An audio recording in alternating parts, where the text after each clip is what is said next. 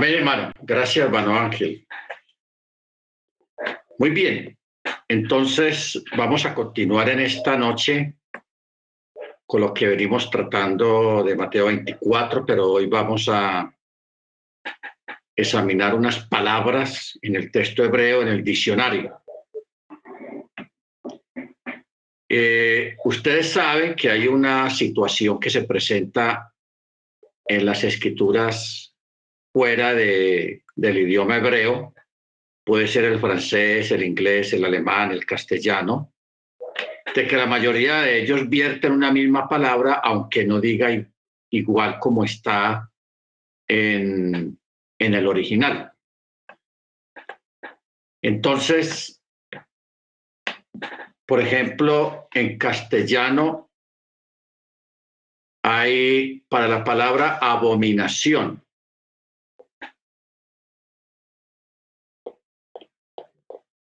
Para la palabra abominación, en el texto hebreo no es la misma palabra. Por ejemplo, hay tres palabras que tienen que ver con la palabra abominación. Una es toeba, la otra es jerpa y la otra es chikuts, chikuts. Entonces, estas tres palabras, cuando uno las busca en todas las citas, son como unos 120 citas, más o menos, que hay en toda la escritura donde habla de la palabra abominación o abominar. En, la, Biblia castellana dice la misma palabra abominar, pero en el texto hebreo no.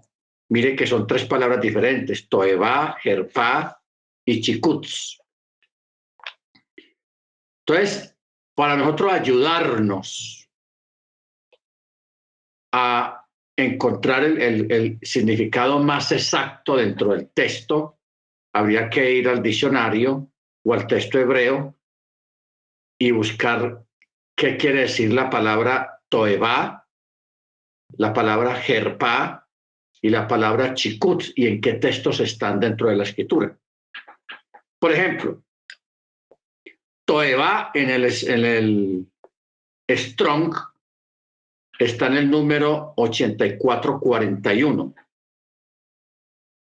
Toeba se enfoca más que todo en, la, en los ídolos, la abominación a través de los ídolos.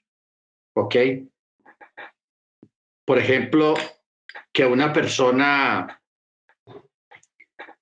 en, el, en el tiempo, en el periodo del templo, que una persona cogiera un ídolo y lo llevara al templo, al santuario, al Beit Hamikdash. Eso es una abominación pero ahí diría Toeba, no Jerpa ni Chikuts. ¿Por qué dice Toeba? Porque es una especie de abominación o de profanación del santuario a través de un ídolo. ¿Ok? A través de un ídolo. Baruch Ahora, Jerpa, la palabra Jerpa que en Strong es número 2781, que en su Biblia dice abominación, pero en el texto hebreo dice jerpa. Este es un tipo de profanación del templo a través de lo propio, la deshonra o la afrenta, o lo vergonzoso o la injuria. Por ejemplo, cuando ocurrió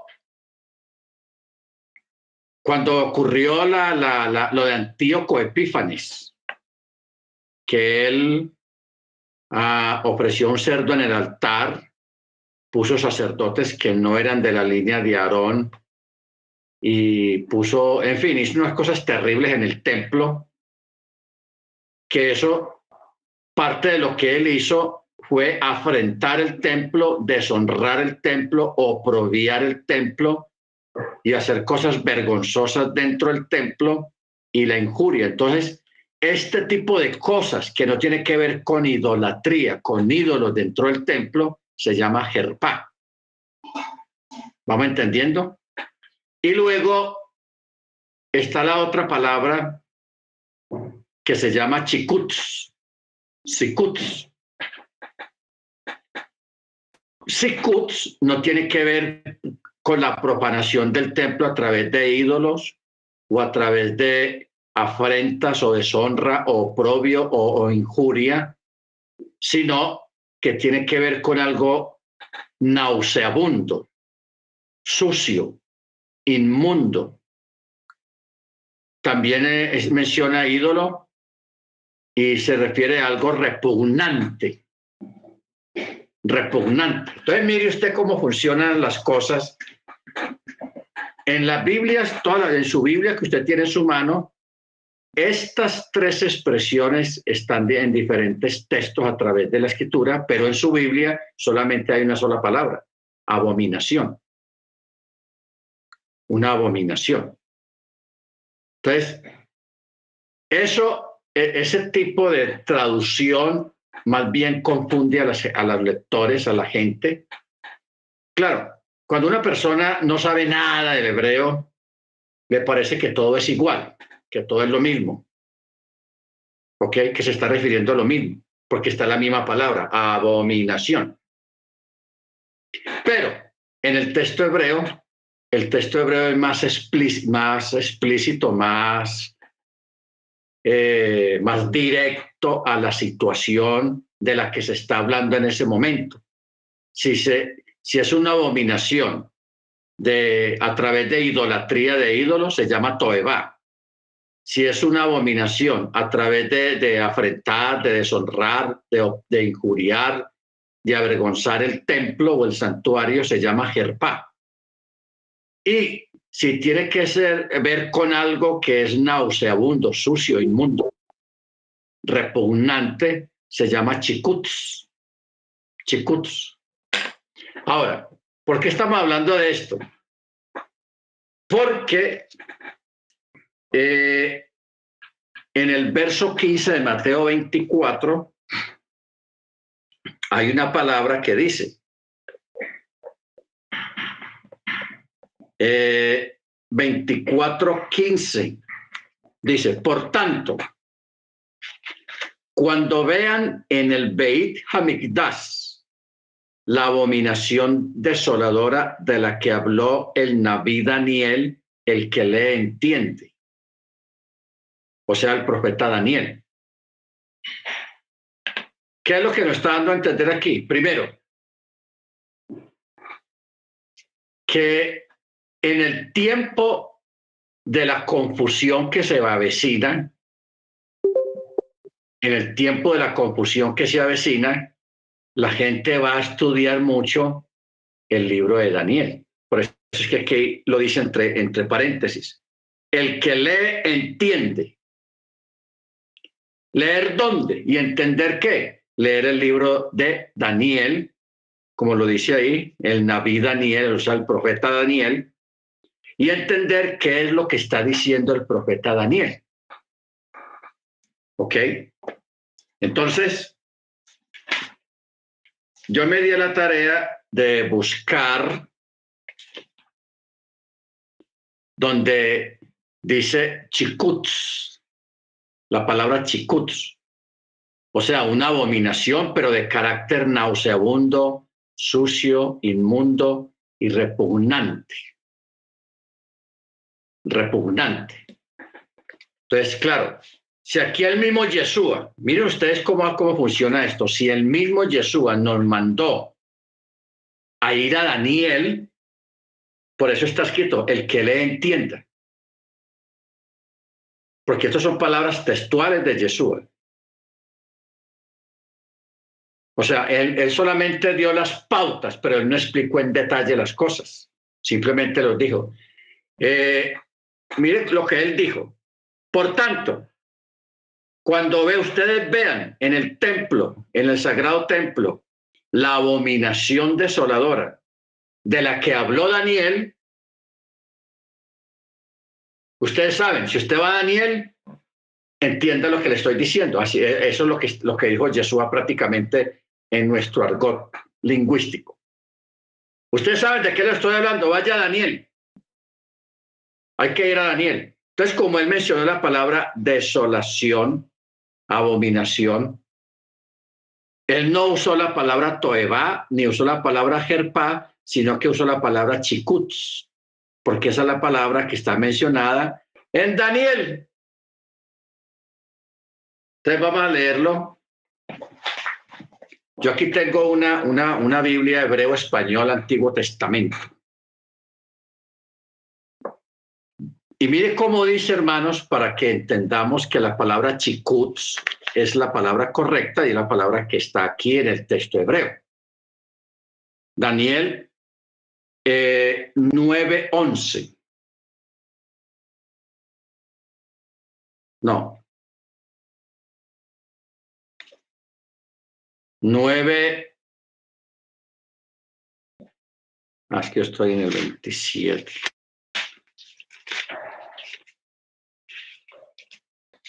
Daniel 9, 27.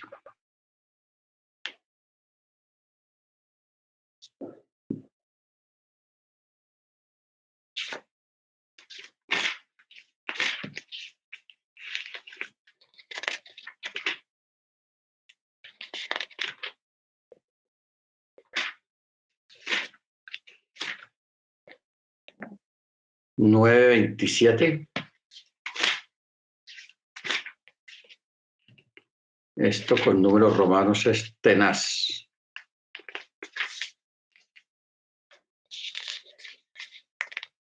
Ocho.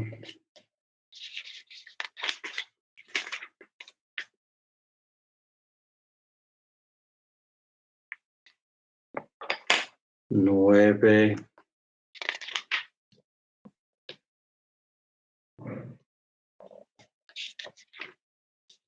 Ya, aquí está. 9.27. Dice. Y hará el pacto firme con muchos por una semana. Ojo. Recordemos que una semana son siete años. ¿Ok? Un día por año. Son siete años. Entonces, por eso dice, hará un pacto firme con muchos por una semana. O sea, al principio de estos siete años,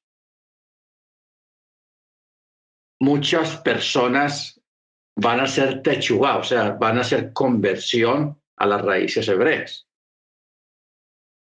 ¿Ok? Muchos. Eso va a ser un ayudamiento tenaz. Entonces, no pensemos en esto, no, ahora sí vamos a llenar la congregación. No, no hay que pensar en eso porque la cosa no funciona de esa manera. Mucha gente, miles y miles, van a, buscarlo a usted para que usted les predique Torah y Yeshua. Le enseñe el Shabbat, le enseñe las fiestas, le enseñe muchas cosas de la Torah. Eso es lo que quiere decir acá. Y hará pacto firme con muchos por una semana. Esto es Daniel 9:27. Y dice, y a la media semana hará cesar el sacrificio y la ofrenda vegetal. Ojo. Y por una semana, o sea, y por una semana y media semana, o sea, eh, por una semana y por media semana hará cesar el sacrificio vegetal y luego sobre el ala de las cosas detestables vendrá el asolador. Y hasta el exterminio dispuesto se derramará la ira sobre el pueblo asolado. ¿Ok? Entonces aquí menciona un lugar determinado en el templo si yo lo leyera en hebreo, aquí donde dice ala, tiene que decir kanaf. O sea, en, la punta del kanaf, ahí está. Kinaf. Kinaf chiku, chikuts. Eso dice, kanab chikuts. El ala de las cosas detestables. Entonces hay que preguntarnos qué son las cosas detestables. Bueno, pero leámoslo también cómo está en su Biblia, porque en, las Biblias hoy en día moderna está más, como más reconocido. 9.27 dice, y por otra semana confirmará el pacto con muchos, y a la mitad de la semana hará cesar el sacrificio y la ofrenda. Después de la muchedumbre de las abominaciones, vendrá el desolador hasta que venga la consumación y lo que está determinado se derrame sobre el desolador. Mire que está diferente como está en el original. Dice,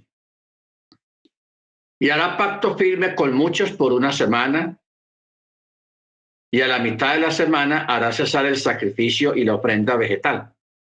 Luego sobre el ala de las cosas detestables vendrá el asolador. Y hasta el exterminio dispuesto se derramará la ira sobre el pueblo asolado. Pero aquí no dice acá, así no dice acá, aquí dice, y lo que está determinado se derrame sobre el desolador. Pero aquí dice sobre el pueblo asolado. Bueno. Entonces, hermanos, lo que tenemos acá en este texto de Daniel 9:27 es que usa la palabra chikuts. Chikuts. Bueno, es el primer texto. Son tres versículos donde en el libro de Daniel donde figura la palabra chikuts. En otras partes de Daniel también habla de la palabra abominación, pero ya tiene otra connotación diferente. Usa la palabra jerpa o usa la palabra toeba. Acuérdese, la palabra toeva tiene que ver con abominación en referencia a idolatría. Jerpa tiene que ver con afrenta, deshonra, oprobio, injuria en, en referencia al templo. Jerpa. Lo que pasa es que no tendríamos tiempo aquí, son como unos ciento y pico de versículos donde se menciona la palabra Toeba, Jerpa y Chikuts. Pero bueno, vamos a enfocarnos solamente en Chikuts, que es precisamente hablando de, lo que viene de la abominación de la desolación, la, la abominación desoladora que tiene que ver con algo nauseabundo, sucio, inmundo y repugnante. Repugnante. O sea, cuando Yeshua dijo lo de, lo de Mateo 24, 15, si lo leyéramos en palabras de él, lo leeríamos de la siguiente manera. Por tanto, cuando vean en el Beit Hamikdash, o sea, en el, templo sagrado, la casa, la repugnancia o lo repugnante y naseabundo que va a haber que va a causar una desolación, que es la que habló el profeta Daniel y el que le entiende.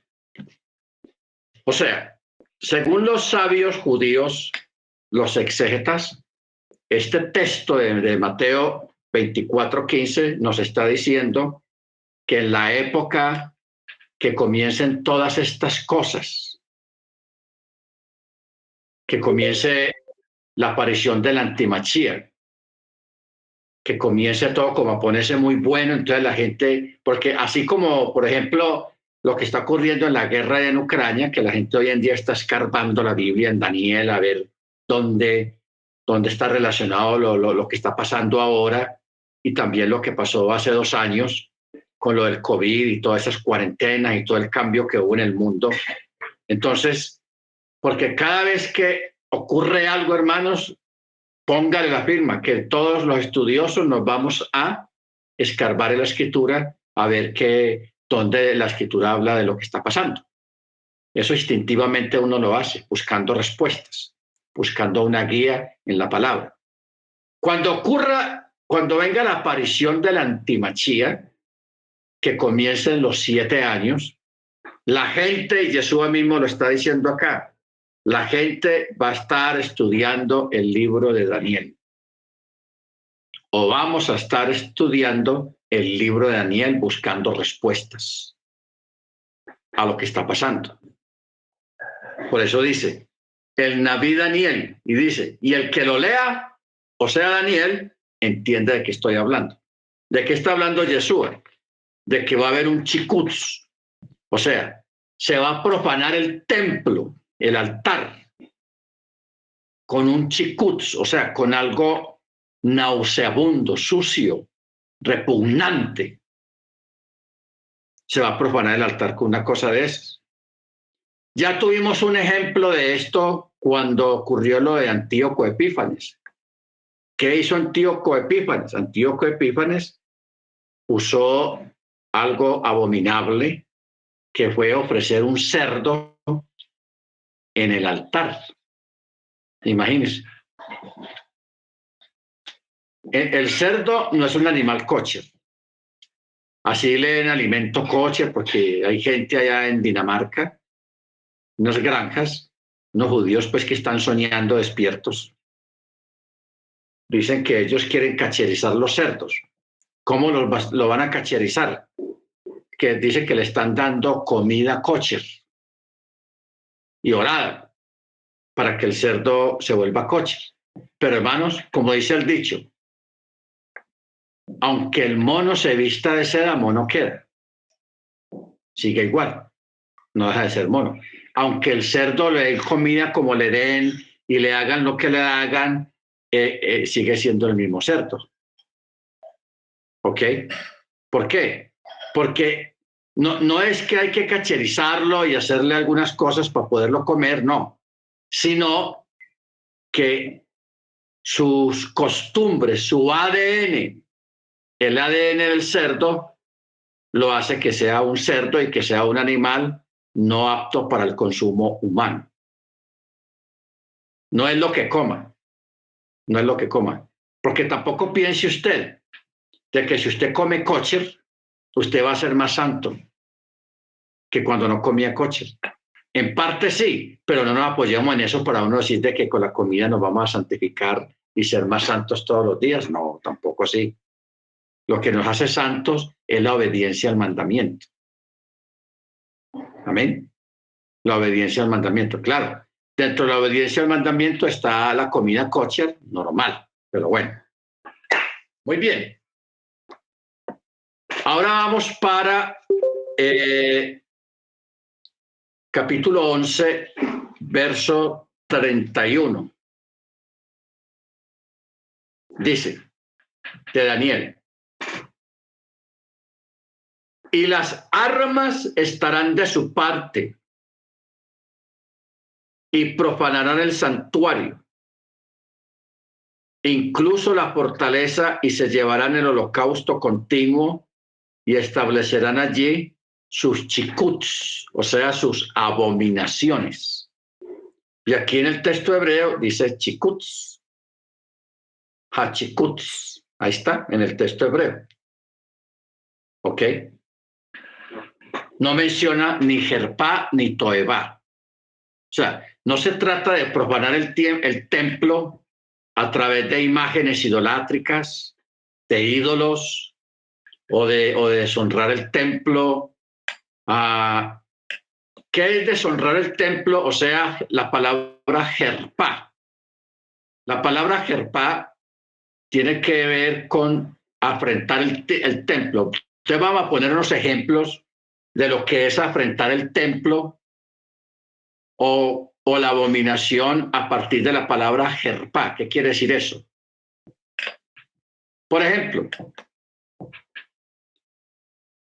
que se meta una mujer al lugar santísimo. Hmm. Claro, la mujer no está haciendo cosas malas y puede estar bien vestida, pero esa área del santuario está restringida para las mujeres. Entonces, esa es una afrenta. no es una cosa inmunda ni es repugnante porque ella no está haciendo nada repugnante. Simplemente entró a un lugar donde no debe entrar y eso es una afrenta. ¿No entendemos? La otra. Eh, lo que hacían los hijos del sumo sacerdote que el Eterno los, los cortó porque ofrecieron incienso ilegal, fuego extraño al Eterno, no a otro Elohim, sino al Eterno. Pero eso no lo podían hacer a esa hora ni en el lugar donde fueron a hacer. Pero ellos ya tenían un antecedente. ¿Cuál era el antecedente de estos muchachos? Que ellos en los atrios y en algunos lugares del templo, del santuario, tenían relaciones sexuales con mujeres y también les gustaba el, el guaro. Eran muchachos de vida alegre, como hoy en día. Vida alegre. Licor y mujeres. Ese era el detalle de estos muchachos. Solo que ese día se tomaron unos chorritos, unos tequilas, y se les subió la cabeza el uno le dijo al otro, eh, vamos a ofrecer incienso al Eterno. Y cogieron los incensarios, todos embriagados, le echaron incienso y luego le pusieron fuego en el incienso, en el incensario y empezaron allá a, a, fuera de hora, fuera del horario. Entonces el Eterno tomó eso como fuego extraño, como fuego extraño. Hoy en día, ¿qué sería fuego extraño? Que usted celebre Pesach, lo celebre en agosto. Ah, yo a celebrar la fiesta en agosto, Pexa. Eso sería fuego extraño. ¿Ok? Porque uno sabiendo que esa no es la fecha, uno insiste en que, en que lo va a hacer en ese tiempo. ¿Se da cuenta? Eso viene a ser fuego extraño. O usted decir, ah, qué, qué cosa, hombre, yo no pude guardar el Shabbat porque me, me un compromiso muy importante, entonces lo voy a, voy a hacer el Shabbat el lunes el lunes, el segundo día de la semana. Eso es fuego extraño. ¿Ok? Baruch Que eso sería Jerpa. La abominación a nivel de Jerpa, o sea, afrentar, deshonrar, oprobio. Por ejemplo, ustedes recuerdan una vez que Moche mandó a los soldados, o fue David, creo que fue David, unos soldados a una misión por allá y los vencieron, no los mataron, pero los avergonzaron. ¿Cómo los avergonzaron? Le quitaron la barba, le cortaron el pelo y en la parte de atrás de sus vestidos le hicieron un hueco en el trasero. ¿Te imaginas esos hombres soldados, guerreros sin barba o judíos sin barba, eso era tenaz en esa época. Todos lampiños y les cortaban el cabello y el hueco atrás en el vestido.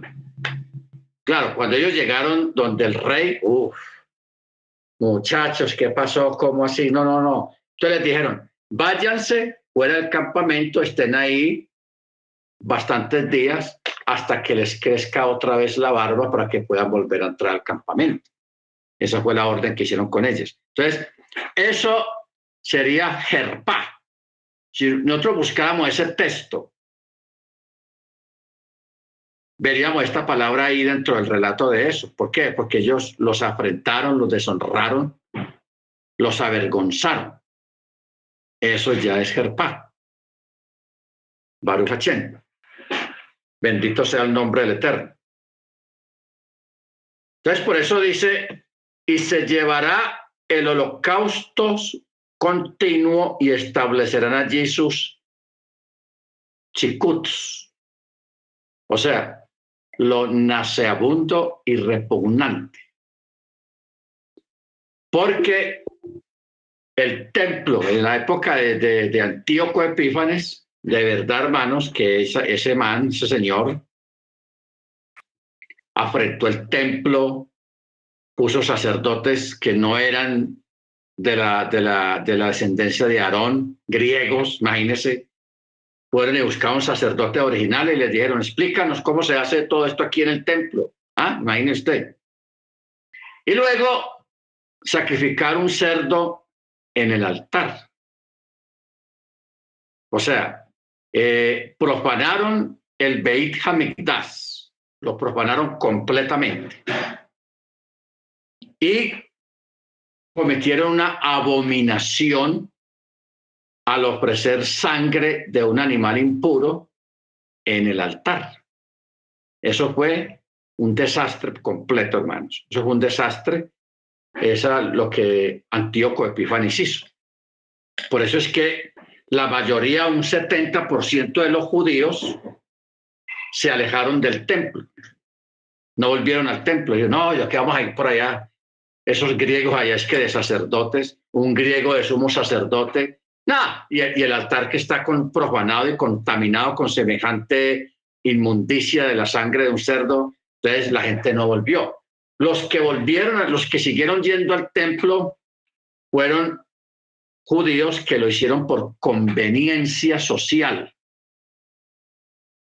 por recibir prebendas de los invasores, de los, de los, de los griegos, por política, por conveniencia. Entonces, por eso es que de esa crisis en Israel nacen los partidos o las escuelas rabínicas, que son los esenios. Los esenios, ellos sí no volvieron al templo jamás. Ellos se quedaron en el desierto, crearon su, propia, su propio sistema de culto y ahí son los esenios. Luego estaban los fariseos, la escuela farisea, los, los de Gilel. Más adelante vinieron los herodianos, Todavía esas eran las principales escuelas principales que se formaron a raíz de la crisis en el templo, que la gente no volvió, los judíos no volvieron al templo por eso, porque lo habían profanado. Entonces Yeshua está hablando de eso y por eso nos, pusimos en la tarea de investigar esta parte de la palabra abominación, que en su Biblia es la misma palabra en toda la Biblia, pero en el texto hebreo no es así. En unas partes dice Toeba, en otras partes dice Jerpa y en otras partes dice Chikuts. En estos tres textos a los que Yeshua hace referencia en el libro de Daniel, usa la palabra chikuts, chikuts. Y chikuts, ya ustedes saben, nauseabundo, sucio, inmundo, repugnante que no tiene que ver con idolatría, sino que se hizo algo abominable ahí en el altar, dentro del, del escenario del templo. Bueno, vamos para otro texto que está en Daniel 12, 11. Daniel 12, 11. Mire cómo dice en, en, esta, en esta traducción de hebreo español, como dice Daniel 12:11, y desde el tiempo en que fuere quitado el holocausto continuo para reemplazarlo. ¿Qué es el holocausto continuo? El holocausto continuo son los sacrificios diarios que se, hacen en el, se hacían en el templo. O sea, es importante para uno entender la Biblia entender cómo funcionaban los asuntos en el templo. Porque uno imagina que eso era como la iglesia católica, un templo ahí, un salón, que atrás está la sacristía, que las cosas para confesiones, y no, no, no. Saquémonos de esa figura de, del templo católico y de la iglesia cristiana, saquémonos esa idea de ahí. Porque en el templo católico, mire usted cómo copiaron, la iglesia cristiana copió al catolicismo en cuanto a la pila bautismal. La pila bautismal de la iglesia católica, ¿dónde está? Dentro del santuario, dentro de la iglesia. Y las pilas bautismales de las iglesias cristianas también están dentro. Pero en el templo no funcionaba así. Había un lavacro, sí, pero estaba dentro del santuario, pero era para los sacerdotes nomás. Pero no era para hacer tevilá, solamente para lavarse las manos y los pies y la cara cuando iban a oficiar. ¿Ok? Pero ahí no había una, un lugar para hacer tevilá, no lo había. Una mikveh no la había. Las mikveh siempre estaban afuera. Las mikveh siempre eran afuera del santuario. ¿Estamos? O sea, usted nunca va a ver una mikveh dentro de un santuario, dentro de una congregación, dentro de una sinagoga. Eso no funciona así. Siempre están afuera de la sinagoga. ¿Ok? Entonces, por eso, cuando hablamos de, del, como dice aquí, cuando fuere quitado el holocausto continuo para reemplazarlo por la cosa detestable. Si estuviéramos leyendo este, este texto en el, texto hebreo, aquí donde dice detestable está la palabra chikuts, que aquí yo la tengo eh, eh, reseñada, o sea, marcada con un marcador. Chikuts usa la palabra chikutsu, no usa la palabra jerpa ni la palabra toeba, no, sino chikuts, que como venimos viendo no se está refiriendo a nada de idolatría, ni de humillación, ni de deshonra, sino de algo nauseabundo, sucio y repugnante. Porque eh,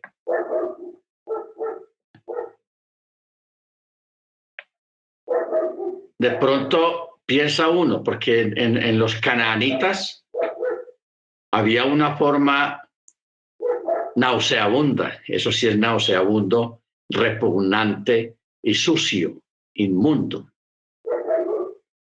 De Baal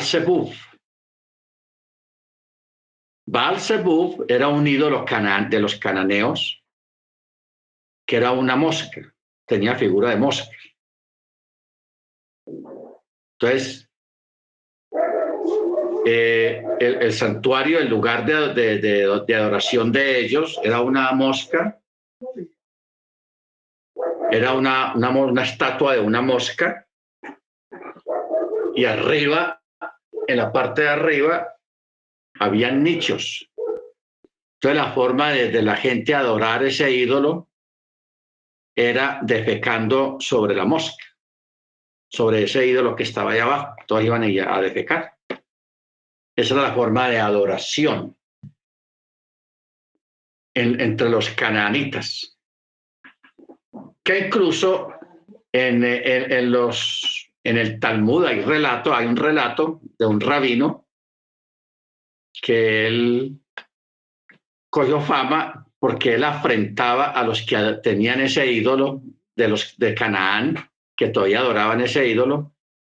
Entonces él iba y hacía su deposición allá. Entonces la gente lo regañaba y le decían, ¿tú por qué haces eso si eso es una adoración eh, idólatra? Eso es idolatría. Él decía, no, yo lo hago por, por, por maldecir y por afrentar a ese ídolo. Entonces, a raíz de eso, de lo que él hacía, pues se formó una discusión y se llegó, a la conclusión de que él no debía de, ir allá, así fuera para maldecir ese ídolo, pero como esa era la forma de adorar ese ídolo, prácticamente él estaba participando y estaba haciendo lo mismo que hace un adorador de ese ídolo. ¿Ok? Bendito el Eterno. Entonces, de lo que habló Yeshua, en este verso 15, cuando nos mandó a todos nosotros a leer el libro de Daniel.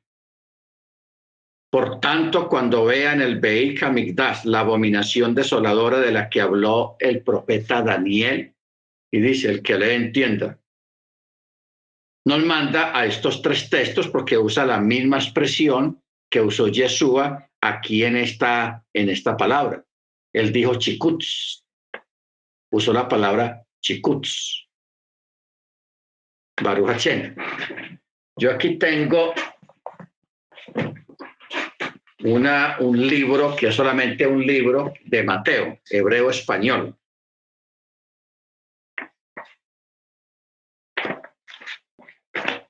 Vamos a mirar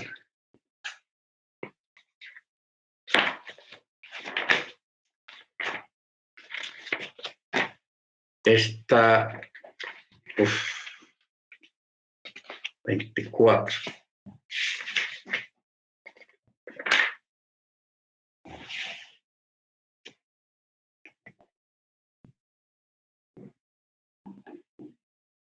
Uf, aquí sí está bien complicado.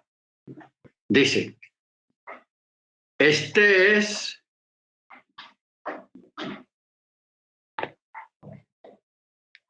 el anticristos, el anticristos. Y esa es la abominación desoladora de la que habló Daniel, como estando en el lugar santo, el que le entienda. Ah, Mire que ahí está la misma palabra, hermanos. Increíble. La misma palabra, chicuts.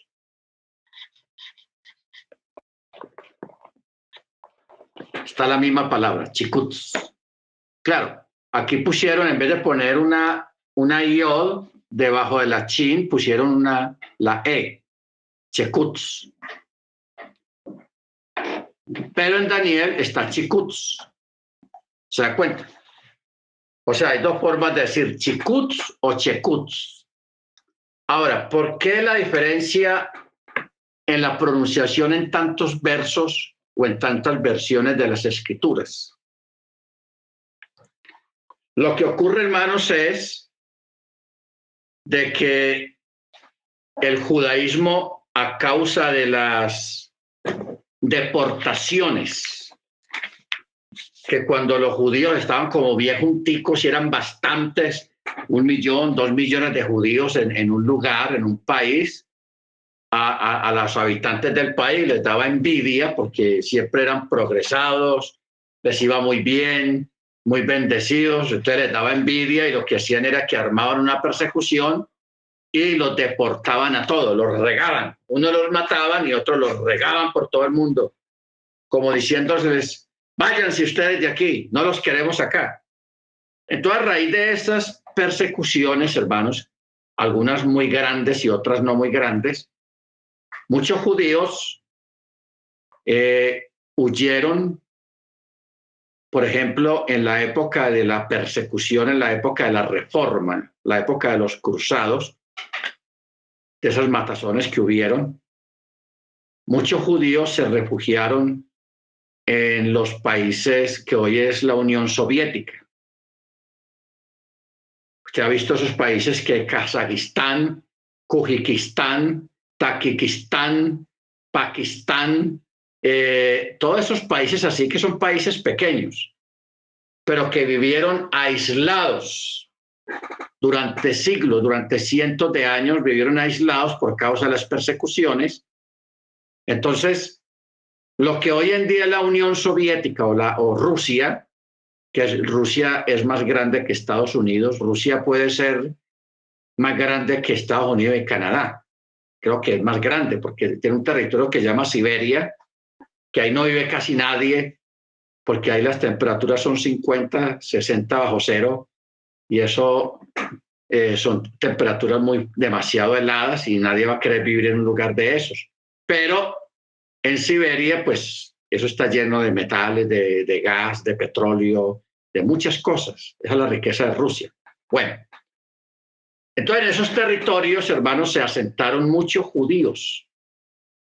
En, en Kazajistán, Kujikistán, Takikistán, todos esos tan, tan, tan, se asentaron muchos judíos y ahí crecieron durante cientos de años. Entonces, como ellos quedaron aislados de las demás comunidades europeas, de las otras comunidades judías, ellos, como en esos países se hablaban lenguas, ahí no se hablaba ruso, porque si usted va a Rusia hoy en día, hay lugares en Rusia que hablan otras lenguas, que hablan otros idiomas dentro de un mismo país. Esto es un fenómeno. Bueno, ni tanto, porque aquí en Colombia está, hay como cuatro lenguas, aparte del castellano, porque los guajiros, ellos tienen una, una lengua que ellos hablan, también los, los, unos indígenas tienen otra lengua, o sea, no es nada raro, simplemente que son minorías, pero de todas maneras hablan otras lenguas. Pero en Rusia hay países satélites dentro del mismo territorio ruso, muy grandes, que hablan lenguas, no hablan ruso, sino que hablan otros idiomas. Entonces, ¿qué ocurre? Los judíos que emigraron inicialmente a esos lugares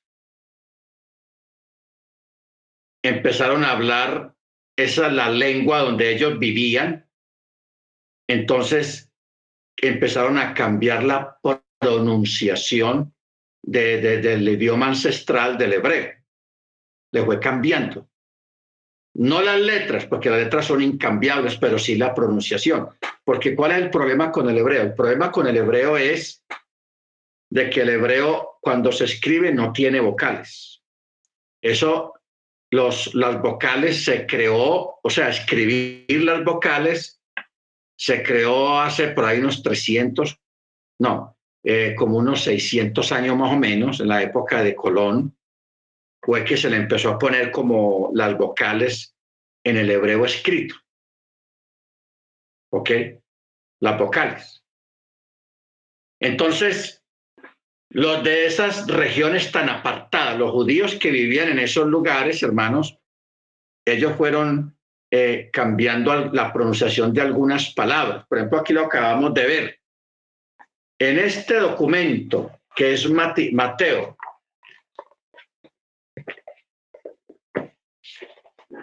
cuando yo leo la palabra en, en esta otra Biblia, que es hebreo español, pero este hebreo español viene de Europa. Y este hebreo español viene de los Países Bajos, el que hay aquí en esta. Entonces, en este de, de, Europa y España dice chicuts, chicuts con Y. Pero en esta que viene de los Países Bajos dice checuts. ¿Ve? Aquí dice chicuts y aquí dice checuts. Ahora, no nos vamos a poner a pelear aquí nosotros a ver quién está equivocado quién, está la, quién tiene la verdad. El que dice chikuts o el que dice chekuts. No nos vamos a poner a pelear con eso porque es un asunto lingüístico, porque el texto original no es alterado para nada. Acuérdese que el hebreo funciona originalmente sin vocales escritas. No tiene las vocales escritas. Hoy en día nos hacen la vida fácil para aprender un poquito de hebreo porque los masoretas crearon las vocales. Crearon las vocales y las pusieron ahí debajo. Entonces unos dicen chikuts, otros dicen chekuts. Entonces, cuando usted vea la película, está El tren de la vida, una película judía chistosa, pero muy buena, muy buena esa película, se la recomiendo a los que no la han visto, El tren de la vida. Esa película, el hebreo que hablan ahí, porque es una comunidad judía, eh, el hebreo que hablan ahí e, es, el hebreo eh, alemán. Es el hebreo alemán, el askenazi. Entonces, muchos de ustedes ya saben cómo, cómo se dice, por ejemplo, Chema Israel, Adonai Eloheinu, Adonai Had o cómo se dice la oración sacerdotal. Llevaré que Jadonai Beis Mereja. ¿Ok? esta pronunciación que yo estoy dando es la pronunciación europea sefardí, la que se usa en, en, Israel y la que se usa en Europa y en España especialmente. La sefaradí. Pero cuando usted en la película escucha al rabino, cuando se van a subir al tren, que hacen una oración como a las 2, 3 de la mañana para ya irse de ese pueblo a, huir de ahí en un tren. que el rabino primero, antes de que la gente suba al tren, él hace una oración, levanta la, la Torá, el rollo de la Torá, y él hace la oración aarónica. Y ahora que Adonai, pero la pronunciación que él hace ahí es diferente a la sefardí. No cambia en ningún momento las consonantes. No se pueden cambiar, porque no cambian. Pero las vocales sí. Las vocales sí, y la entonación también. Porque hay unos que dicen, el sefardí se dice llevar jeja, y él dice llevar jeja. ¿Ven? Entonces, porque es que hoy en día uno, uno se encuentra muchas personas peleando porque se dice Yeshua o porque se dice Jehoshua, porque se dice Yahweh o se dice Jehová, peleando por la pronunciación. Ignorando esto que estamos tratando ahora. Ahora, si, si, si, ahondáramos un poco más en este asunto de las pronunciaciones, nos, nos iríamos a los judíos chinos porque en la China, que es un país gigantesco y que estuvo aislado en la época de Mao Zedong, de ahí para atrás,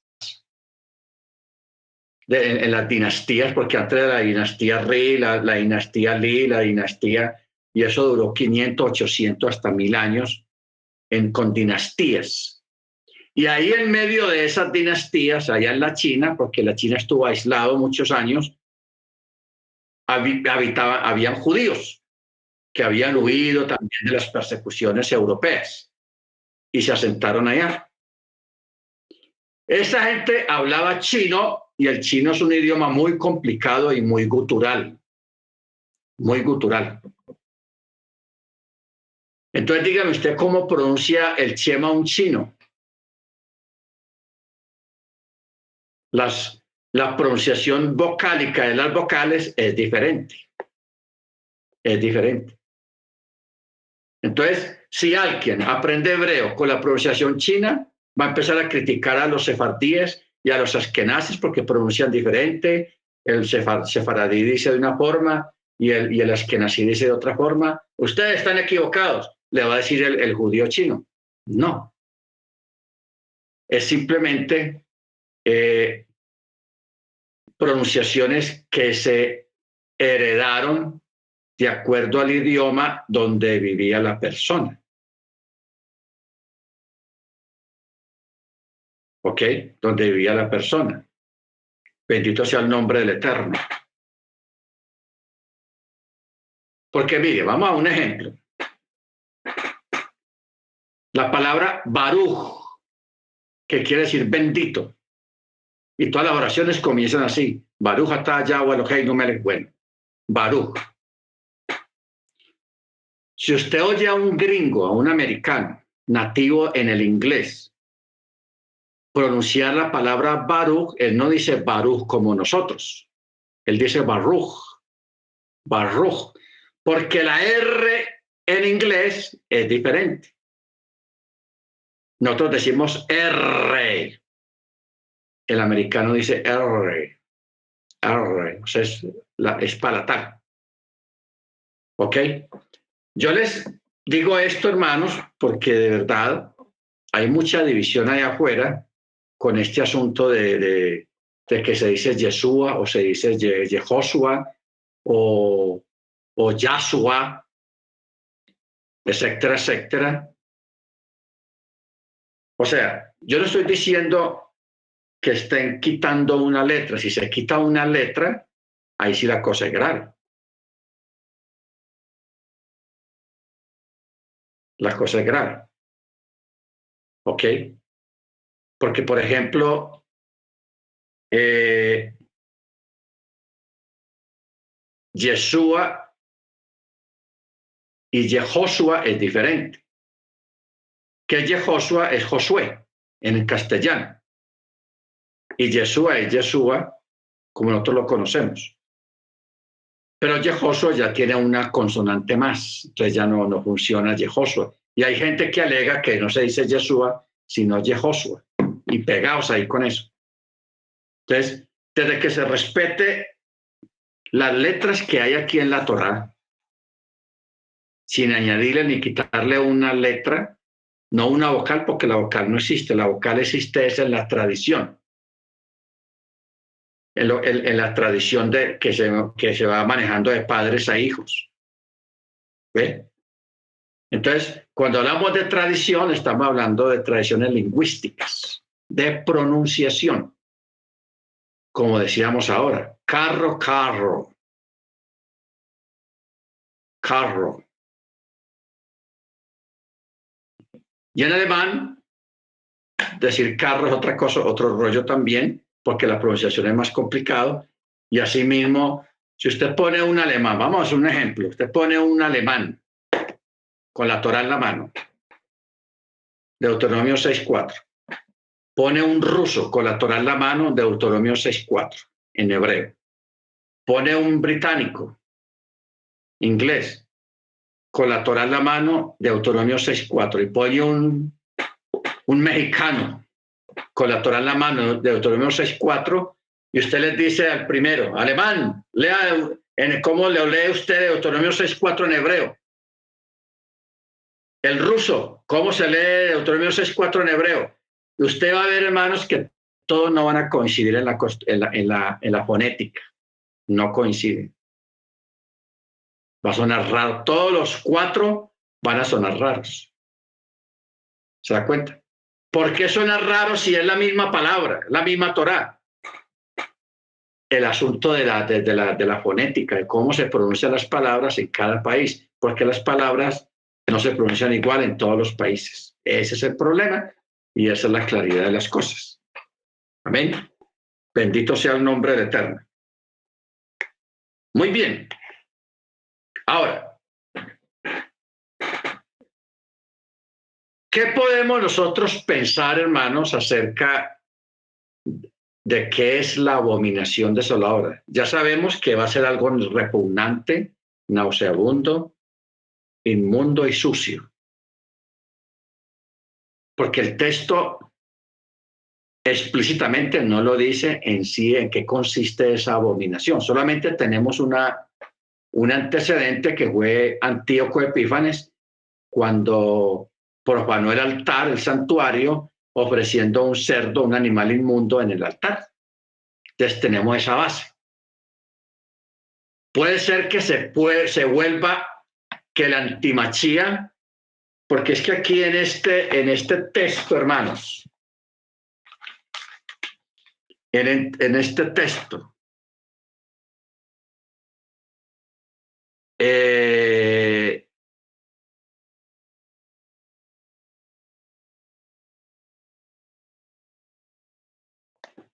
en este texto es complicado porque dice directamente anticristos, el antimachía.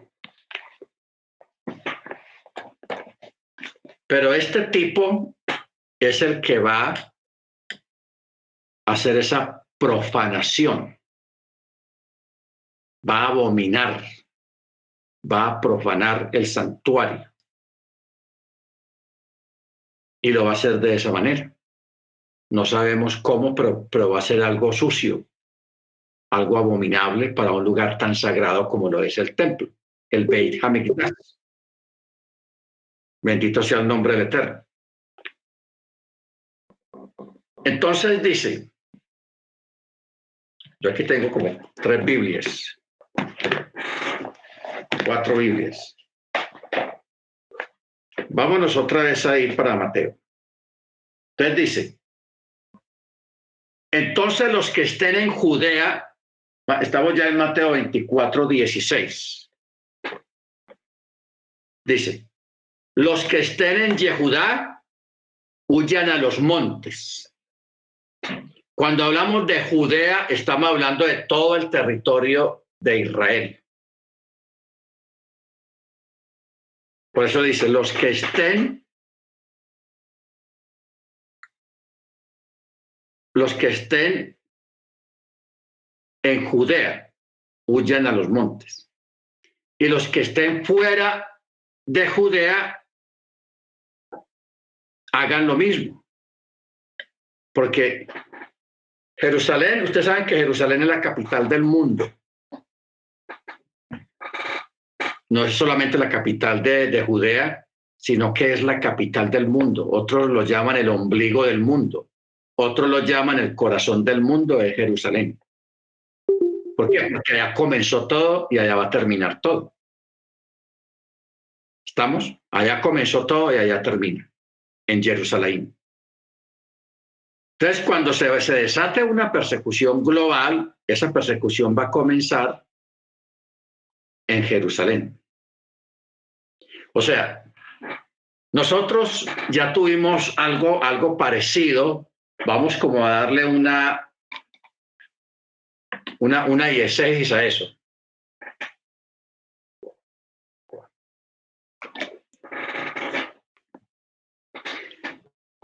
Cuando comenzó el asunto de las cuarentenas, ¿dónde comenzó?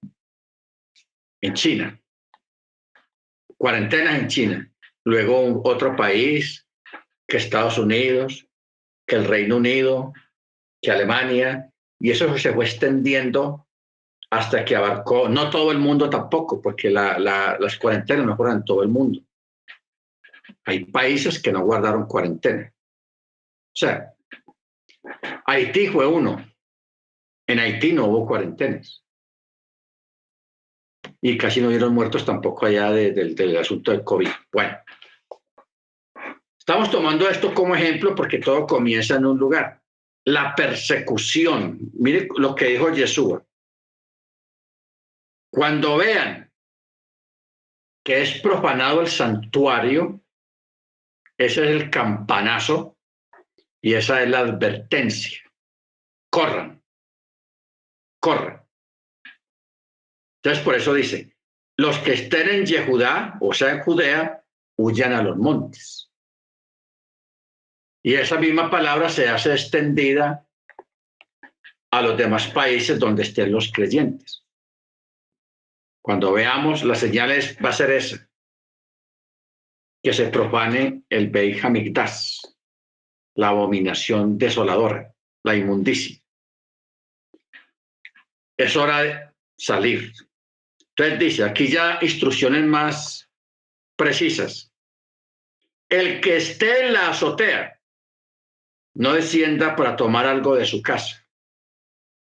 Y el que esté en el campo, no vuelva atrás para tomar su talit, su capa. Entonces aquí está hablando del que esté en la azotea no, no vuelva a la casa, porque la, la, persecución que se va a desatar en ese instante va a ser una persecución global. O sea, eso va a ser algo no fortuito. Me pasó de repente, no, eso va a ser algo planeado. Porque todo, todo es planeado, hermanos. Esto no va a ser que, que fue casualidad, fortuito, que de repente no. Hay muchas cosas que se ocurren de repente. La muerte y la picada de una culebra. Eso ocurre de repente. Pero esto sí va a ser planeado y va a ser planeado a nivel global. ¿Ok? A nivel global. Viene una persecución. Entonces tenemos un ejemplo de eso bien organizado. Otra vez, libro de Esther. Cuando Amán convence al rey, a Hasberos, de que hay que matar a aquellas personas que no honran al rey y tienen otras leyes diferentes, yo no sé qué, le mete una película ahí tenaz. Entonces el rey dijo, ah, sí, sí, sí, ahí me tienen que respetar y no sé qué. entonces, pum, él firmó el decreto. ¿Qué decía el decreto? de que todos los judíos en todas las provincias del reino, 127 provincias, o sea, 127 países, donde tenía dominio Babilonia en esa época, todos los habitantes de esos países babilónicos tenían autorización para matar, para destruir y dar muerte a todos los judíos que vivieran en sus lugares una autorización legal legal. Y a los judíos les estaba prohibido defenderse. No podían defender. Y eso fue un decreto. Tal fecha, eso es tal fecha que vamos a hacer eso. Porque eso le pusieron fecha y todo para la matanza.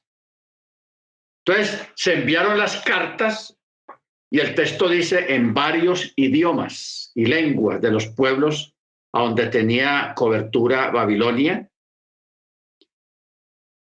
Y mire usted, todos los babilónicos, los babilonios estaban esperando ese día, los que odiaban a los judíos, estaban sobándose las manos porque decían, mm, ya tenemos un día que nos dieron para darle duro a esa gente, a esos judíos, los vamos a matar y ya cada uno estaba afilando sus armas y preparándose, y los judíos llenos de miedo porque no podían hacer nada. El único que los podía librar era el, Eterno, el del cielo. Entonces, miren hermanos que esto fue organizado, no fue fortuito. Esto que viene, cuando veáis la abominación de la desolación, o sea, la profanación del templo. Entonces dice, los que estén en Judea, huyan, porque esto está organizado y esto no va a ser que, que primero en Jerusalén, a las dos semanas en Alemania, las tres semanas en, en Asia, las cuatro semanas en América. No, eso va a ser instantáneo porque eso va a ser organizado. Por eso está la orden apremiante. El que esté en la azotea no desciende para tomar algo de su casa, a correr. El que esté en el campo no vuelva atrás para tomar su capa.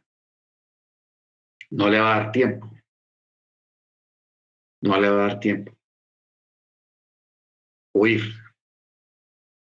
¿Por qué? Porque la gente va a estar preparada, va a estar avisada. Porque no olvide, hermanos, de que cuando uno lee toda la escritura, toda la Tanakh, la Biblia, uno se da cuenta que hay eventos que se repiten. A veces de, de menor a mayor o de mayor a menor, pero se repiten. Este evento de la abominación desoladora es un evento que se va a repetir. La destrucción del mundo es un evento que se va a repetir. Estamos hablando del diluvio. Y ustedes saben que cuando estuvimos hablando acerca del diluvio en la paracha, ustedes recuerdan que ahí hablamos de que antes de que viniera el diluvio, el Eterno ya había enviado dos diluvios, pero menores. Dos diluvios menores. O sea, hubo, hubieron unos desastres relacionados con agua que fueron unas, unos maremotos, unos tsunamis. Y murió mucha gente. Lo que pasa es que eso no quedó registrado explícitamente en la escritura, pero sí quedó registrado en otros libros.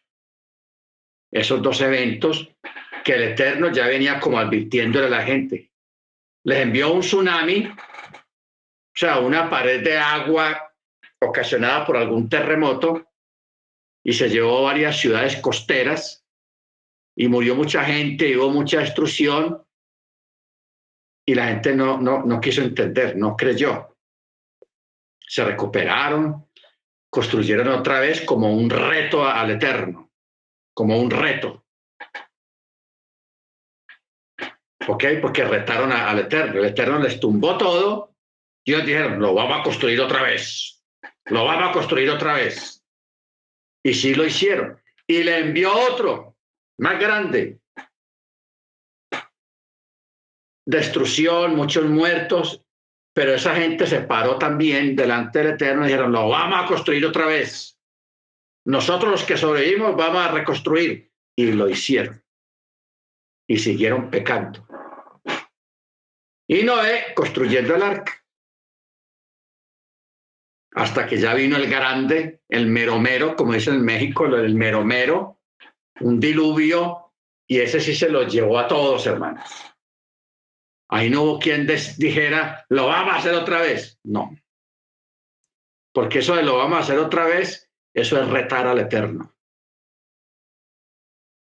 Por eso Estados Unidos, no sé si usted se acuerda, cuando Bush, cuando ocurrió lo de las Torres Gemelas, Bush se fue allá a las ruinas,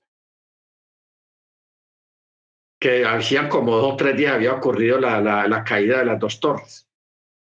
Y se veían esos hierros ahí, el humo todavía saliendo. y Bush, el presidente,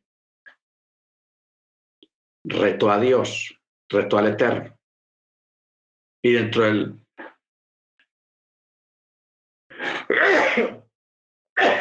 dentro del mensaje y las palabras que él dijo, dijo unas palabras retadoras.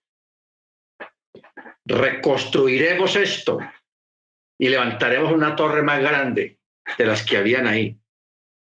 O sea, ese hombre sin darse cuenta estaba retando al Eterno. Estaba retando al Eterno. Porque el Eterno no se puede retar, más bien humillarnos, pedir perdón por los pecados y una guía para hacer las cosas. Porque cuando venga la debacle, lo que se viene destinado para Estados Unidos, una de las cosas que se va a volver a caer va a ser esa torre que hicieron ahí, porque ahí hicieron un edificio más grande y más alto que las gemelas, que los, las torres gemelas. ¿Ok? Entonces, hermanos, cuando venga esa, esa persecución global, realmente, hermanos, no, hay, no va a haber tiempo. No va a haber tiempo. Entonces, luego dice, verso 19, hay de las que estén en cinta y de las que críen en aquellos días.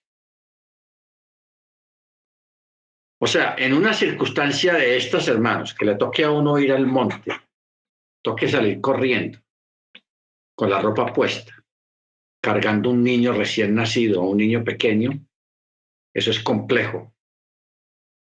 Muy complejo una situación así. Porque aparte de que hay que huir, hay que velar por la integridad del niño. Y eso pues reduce mucho la capacidad de una mujer o de una familia para, para sobrevivir y desplazarse más rápido.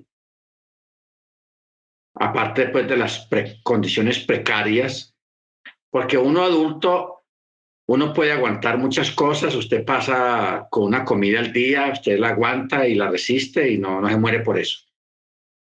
Pero uno alimentar a un niño con una comida al día, eso es tenaz, porque el niño está en crecimiento, está en desarrollo y eso, el niño se va a enfermar. No le va a ir muy bien en su crecimiento. ¿Ok? Entonces, por eso dice, hay de las que estén en cinta porque les va a tocar duro y complicado dar a luz estando en cintas. Por eso dice, hay de las que estén en cinta y de las que críen en aquellos días. Porque va a ser complicado. Luego en el verso 20 dice, oren pues para que vuestra oída no sea en invierno ni en día de Shabbat. Ni en invierno ni en día de Shabbat.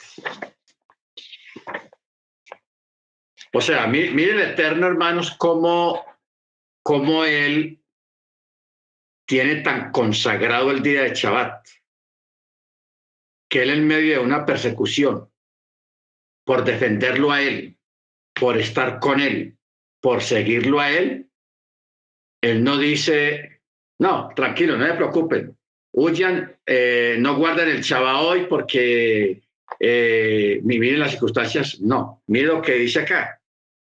Oren pues para que la huida no sea ni en invierno ni en día de Shabbat. Que sea el primer día, el segundo, el tercero, el cuarto, el quinto o el sexto, pero que no sea el Shabbat para no profanarlo.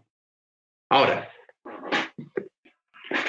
¿Por qué Yeshua dice estas palabras, hermanos? Primero, vamos a tomarla de dos formas. Primera,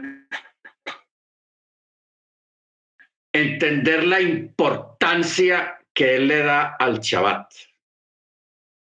Que aún en circunstancias extremas, el Shabbat es Shabbat. Ojo, circunstancias extremas.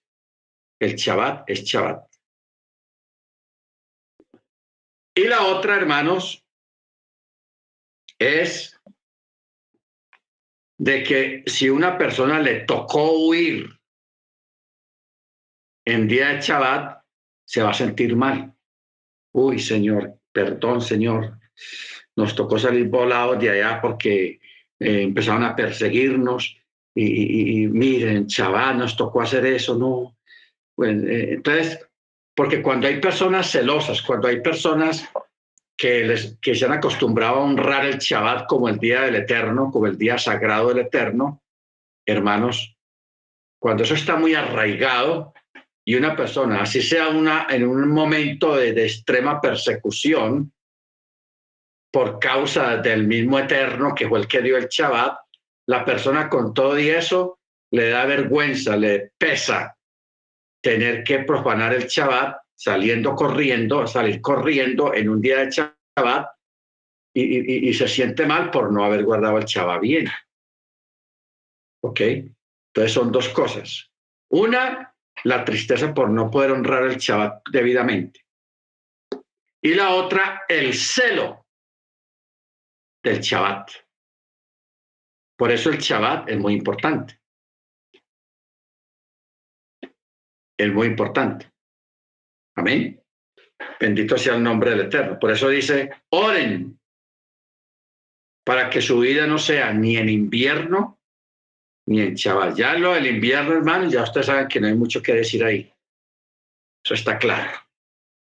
Especialmente la gente del norte. Salir en pleno invierno, temperaturas 2, 3, grados centígrados, un frío tenaz y de pronto hay nieve, eso es duro. El que no está acostumbrado a eso es duro. Estar al descampado, eso es enfermarse, eh, coger una neumonía, eh, en fin, enfermedades que, que, tienen que ver con los pulmones y con la respiración. Están a la orden del día una persona huyendo en invierno, en Chabat o en Chabat, pero especialmente en invierno en el caso de la salud. ¿Ok? Baruch Entonces, dice, porque habrá entonces tribulación, cual no ha habido desde el principio del Olam hasta ahora ni lo habrá. Este es el verso 21. porque entonces habrá una tribulación que no ha habido desde la creación del mundo hasta ahora, ni la habrá. Muy bien. Puedo mirar en todas las Biblias a ver cómo está la pronunciación. Bueno, verso 22. Y salvo que esos días sean acortados no sobreviviría carne alguna, pero por los elegidos y por el bien de los que son escogidos, estos días serán acortados. Entonces, aquí está hablando de lo que hablamos la semana pasada, de los diez días. Los diez días. Que ese es el día del juicio, prácticamente un juicio a, para los creyentes, pero no un juicio culpable inocente, no, sino como el ser emblanquecidos, el ser purificados. Hay un texto que está en Isaías, no, este de 11, 12 no, pero hay unos textos en los profetas donde habla de que los creyentes serán purificados, serán emblanquecidos, y es a través de la prueba. de este periodo de prueba de los 10 días. ¿Ok? Eh, Mateo 24, 22.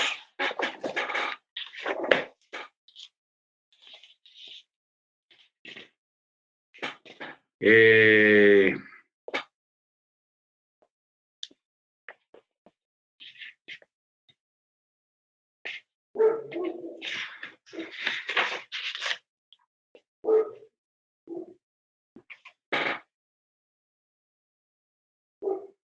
O sea, se espera que los creyentes siempre guarden el Shabbat y lo estarán haciendo tanto en el tiempo antes de la tribulación como después de la tribulación. Ojo con eso. Por eso esa, esa, esa palabra de Yeshua. Que vuestra huida no sea en invierno ni en Shabbat. ¿Por qué? Porque el Shabbat es Shabbat y el Shabbat es primero. Amén. Ahora, los escogidos y elegidos siempre se trata de las mismas personas. Porque en el nuevo pacto, la congregación de los redimidos son llamados los elegidos. Otros pueblos son llamados elegidos cuando hacen techubá, o sea, cuando los descendientes de las diez tribus hagan techubá.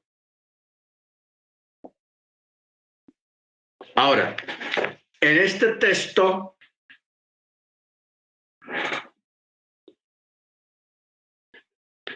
cuando viene el verso 23. Entonces, si alguno les dice, Vean, allí está el Mesías. O vean, mire, mire, el Mesías está allá. No lo crean. No lo crean. Porque se levantarán mochías falsos y nevín falsos, o sea, falsos profetas y falsos mesías.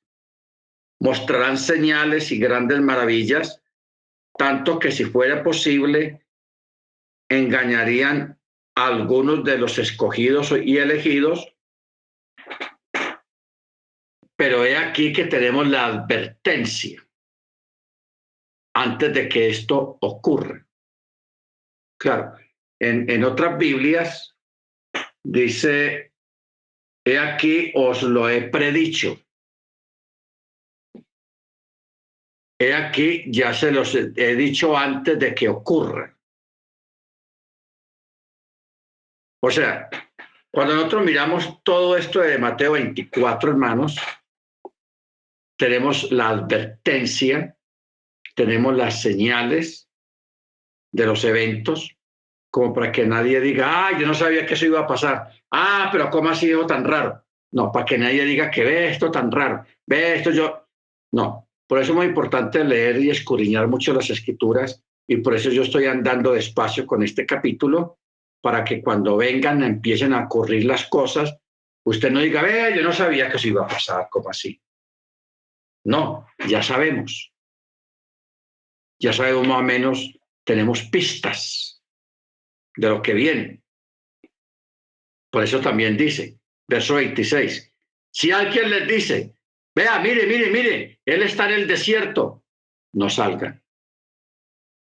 Vea, vea, vea, están diciendo que él está en los aposentos secretos, no lo crean. Entonces, mire Mire por qué Jesús está diciendo esto, hermano. Esto es tenaz. Yo lo voy hasta, hasta marcar con el marcador.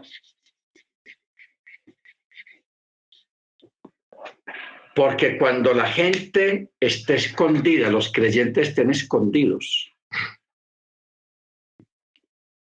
y tengan sus radios. Mire usted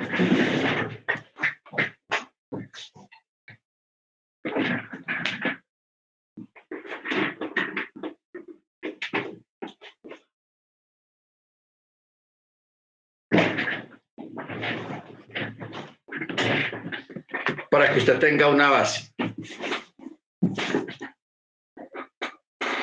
Yo le voy a dar unas pistas preventivas. Un momento.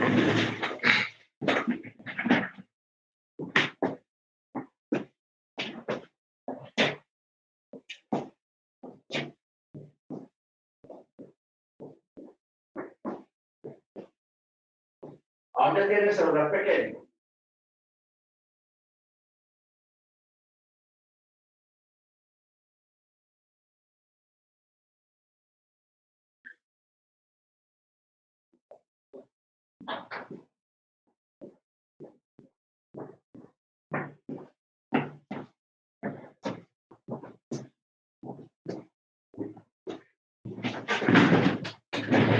Ustedes recuerdan, hermanos,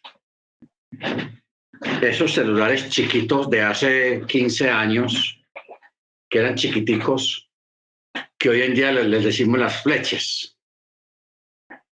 No sé si ustedes se acuerdan de los celulares que son chiquiticos. Que a esos celulares no tienen nada de WhatsApp, ni Instagram, ni nada, solamente para llamar por celular y ya, no más. Eso es lo último en tecnología hace 15, 20 años. Hoy en día los llaman flechitas y la gente los menosprecia mucho. Esto, esto es un radio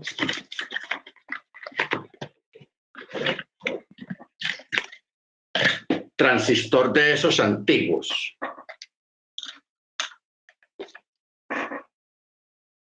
Que eso lo venden, esto está nuevo.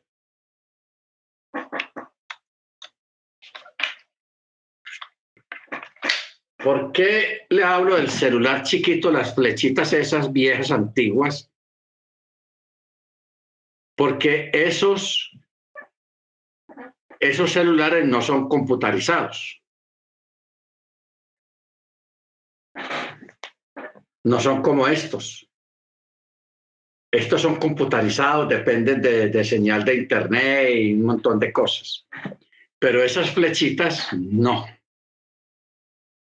Si alguna vez, ahora, los carros viejos que no tienen computadoras, estamos hablando de carros de, eh, hasta los años 90, que no son digitales, eh, vidrios para levantar las ventanas con un botoncito y que no tienen nada de eso, que no tienen computadora, que todo no hay no tornillos y cables, ya. Porque hoy en día las motos y los carros, todo es computarizado. Si hay un apagón, si hay un apagón, se va a poder hacer llamadas con las flechitas esas porque el apagón no los afecta.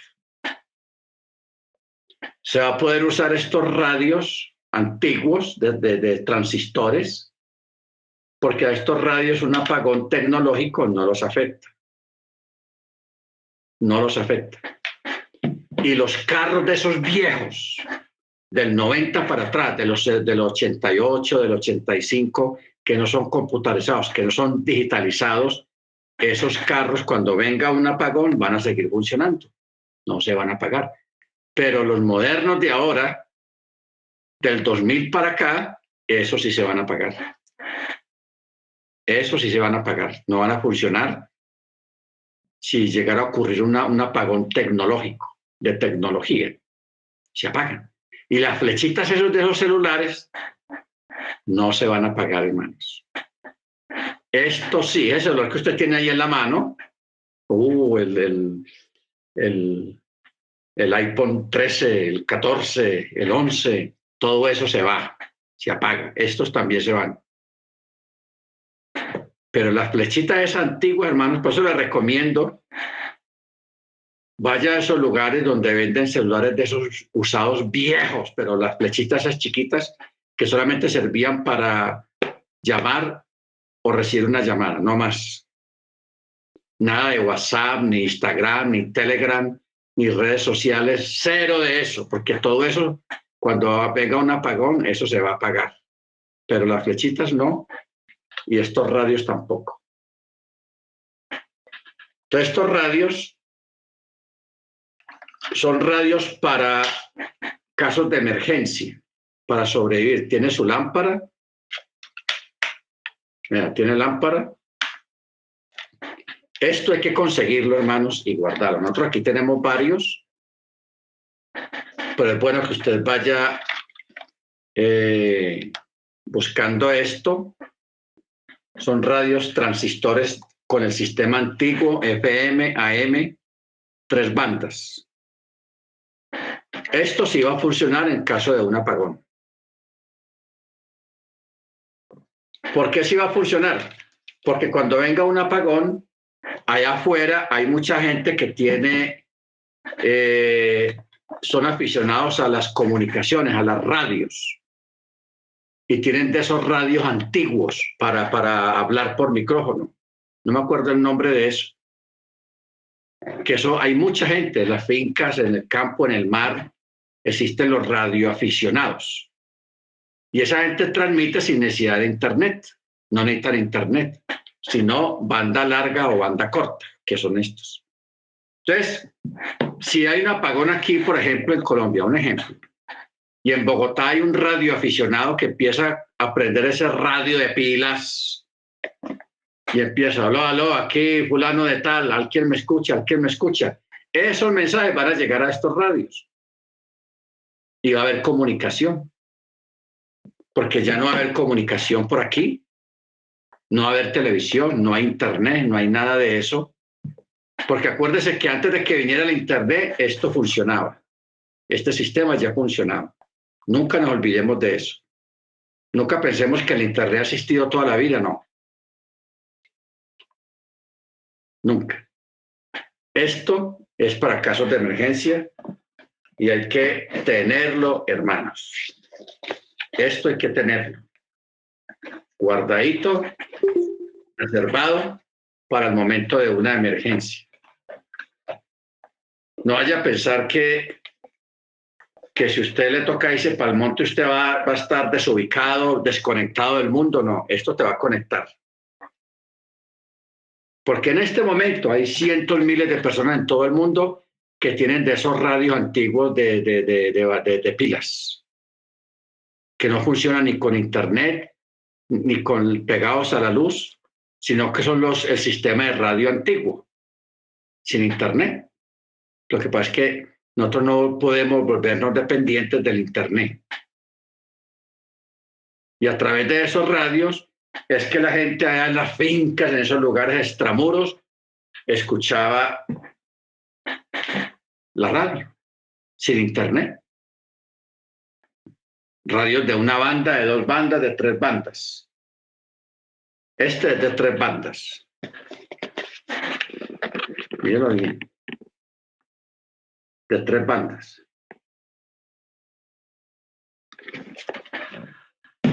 Y esto, aunque no haya internet, usted puede escuchar acá. Pero si usted tiene su televisor y no hay internet, no hay luz, no hay televisión. ¿Ve? Pura dependencia de, eso. Y si usted tiene una flechita de esas, el celular es flechita chiquito, no lo bote. Y si no tiene, consígase uno. Que eso no es sino ponerle batería, cargarlo con una batería y usted puede hacer llamadas de ahí. ¿Mm?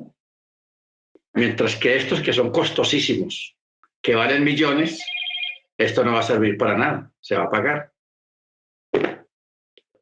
Amén. Bendito sea el nombre del Eterno. Bueno, vamos a parar aquí, hermanos. Eh, estamos en verso 29. Verso 29, Mateo 24. Bendito el Eterno.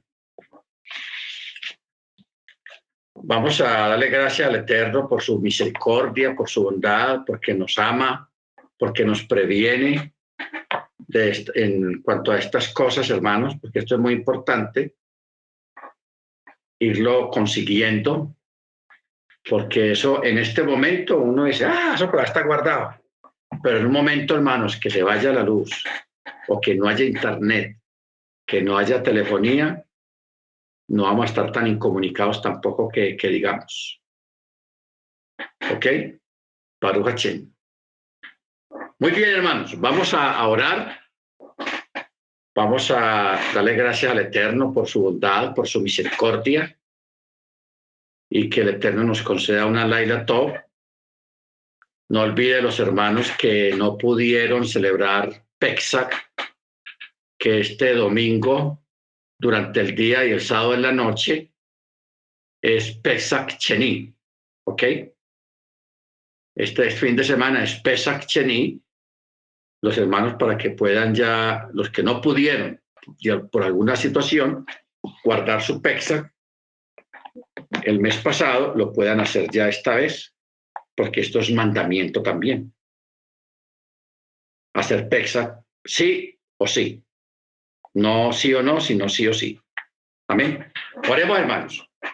Eterno, te damos gracias en el nombre de la don Yeshua por la oportunidad que nos has brindado de estar delante de tu presencia. Te bendecimos, te honramos, te glorificamos, te damos el honor y la gloria porque solamente